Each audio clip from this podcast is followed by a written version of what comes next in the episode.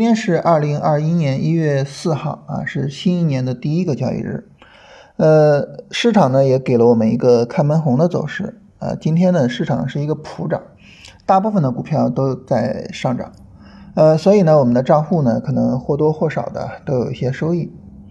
呃，那么呃，我们看具体的市场走势啊，三十分钟图上呢并没有一个明显的见顶信号啊，所以呢，呃。就不说这个 波段了啊，就哪怕是日线、短线的单子，呃，目前呢也没有一个说我非得去出场这么一个情况啊，除非说啊这个股票确实到了我们的止盈位啊，那这个时候呢我们可以去呃做一些止盈啊，或者是做一下减仓的动作啊，否则的话呢，呃，更重要的就应该是持股待涨啊，至少呢等到三十分钟一个顶背离啊，或者是呃诸如此类的这个顶部信息。呃，那么一方面呢，就是我们持股待涨啊；另外一方面呢，大家知道我们有一个处理方式，就是行情涨到这个程度啊，我们一般就会跟大家说不要再进场了啊，就是现在再进场就比较危险了。你说它明天会不会调一下呢？不知道啊。但是你如果说现在进场，它明天调一下你就很被动啊。你说你出场吧，是吧？这个行情呢还是一个非常好的行情，你不出场吧？它如果说真的调整大了，你怎么办呢？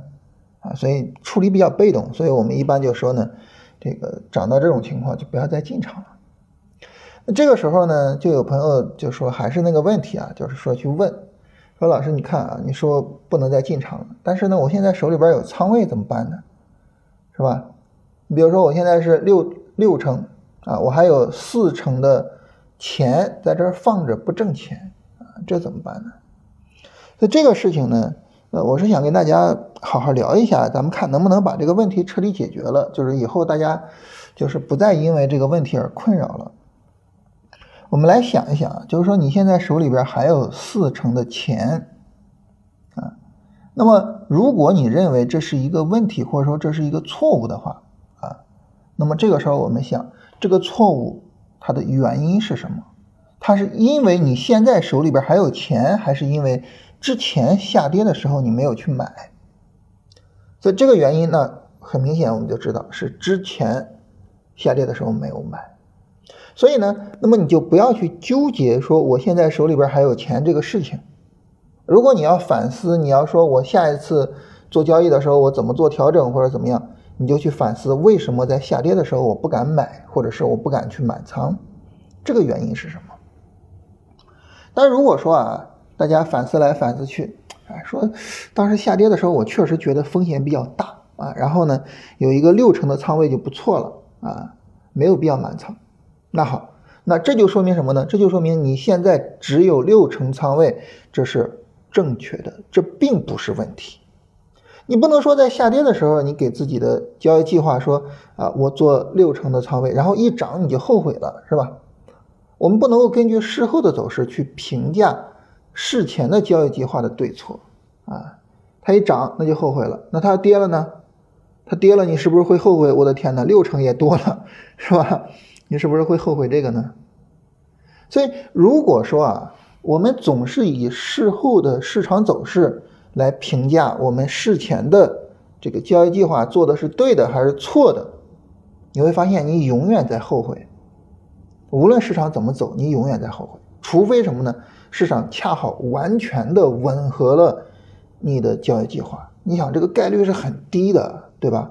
我们反复的强调，市场存在内生的偶然性啊，存在内生的随机性，所以，我们想要完完全全的让我们的计划和后面的走势相吻合，这个是很难很难的。而一旦不吻合，我们就后悔，我们就觉得啊，我计划做错了啊，我现在怎么办啊？怎么这交易就没法做了？是吧？交易就没法做了，所以呢，我想给大家建议给大家的建议是什么呢？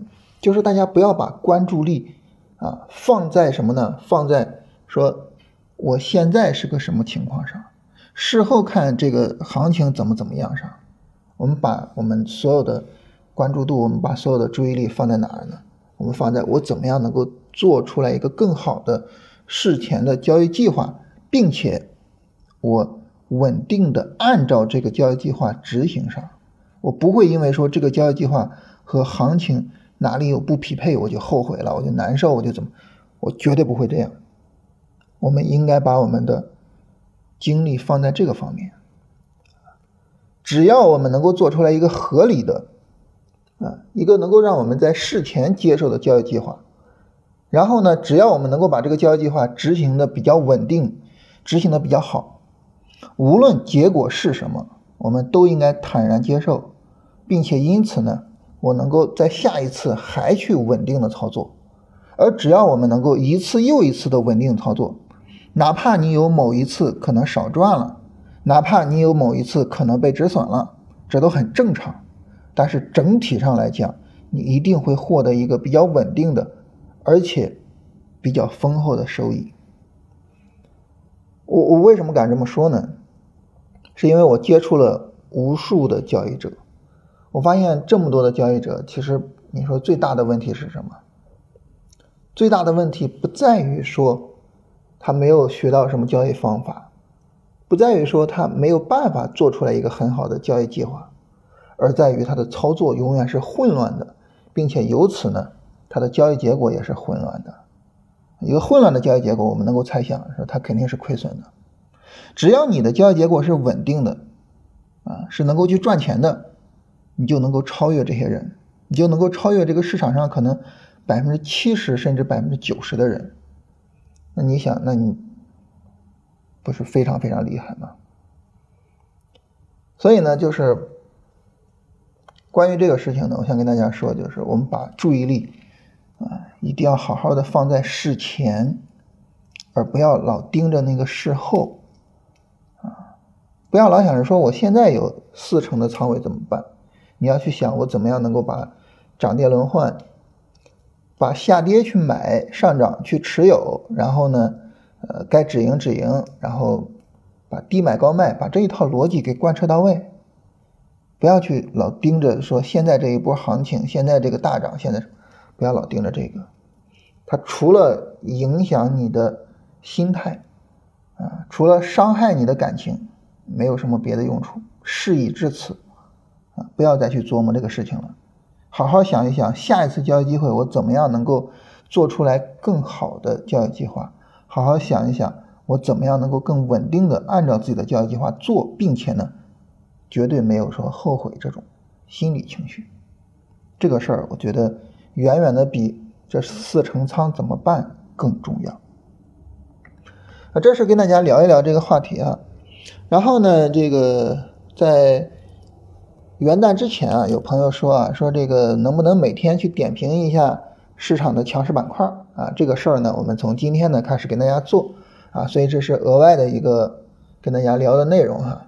今天呢，市场是一个普涨啊，我们之前一直关注的板块，像什么新能源车啊、光伏，说了几个月是吧？然后今天表现特别好啊，还有呢，像军工、食品饮料啊，尤其是食品饮料啊，它是一个弱转强啊，然后表现也比较好啊。食品饮料的话，其实。呃，我们现在这个龙回头战法在做这个五天训练营哈，呃，五天训练营呢，今天晚上会跟大家聊关于板块啊，明天呢会跟大家回顾一下就这一波行情的板块选择啊，食品饮料是一个非常非常重要的例子啊，明天会给大家详细聊一下。就这些板块呢，呃，其实都是在上涨过程中啊，因为他们一直是比较强的板块。那么今天呢，新出来了一个板块是非常值得我们后市去关注的。啊，也就是后市我们会去等一个调整，然后来看这个板块有没有操作价值。是什么呢？就是猪肉。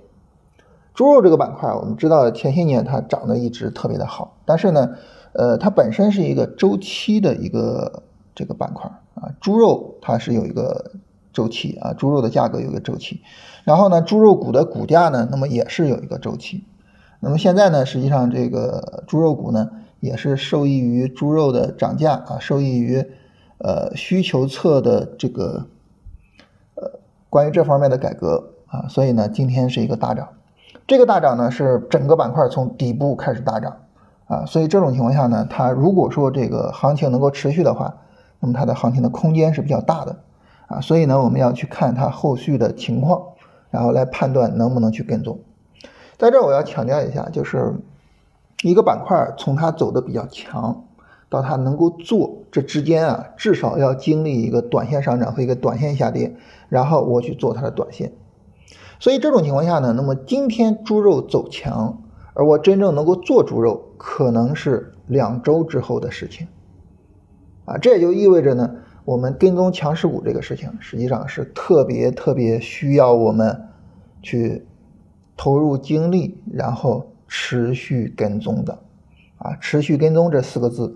我在跨年直播里边给大家特别特别的强调了啊！大家如果说对这四个字现在印象不深刻啊，就回头再去看一看当时的跨年直播。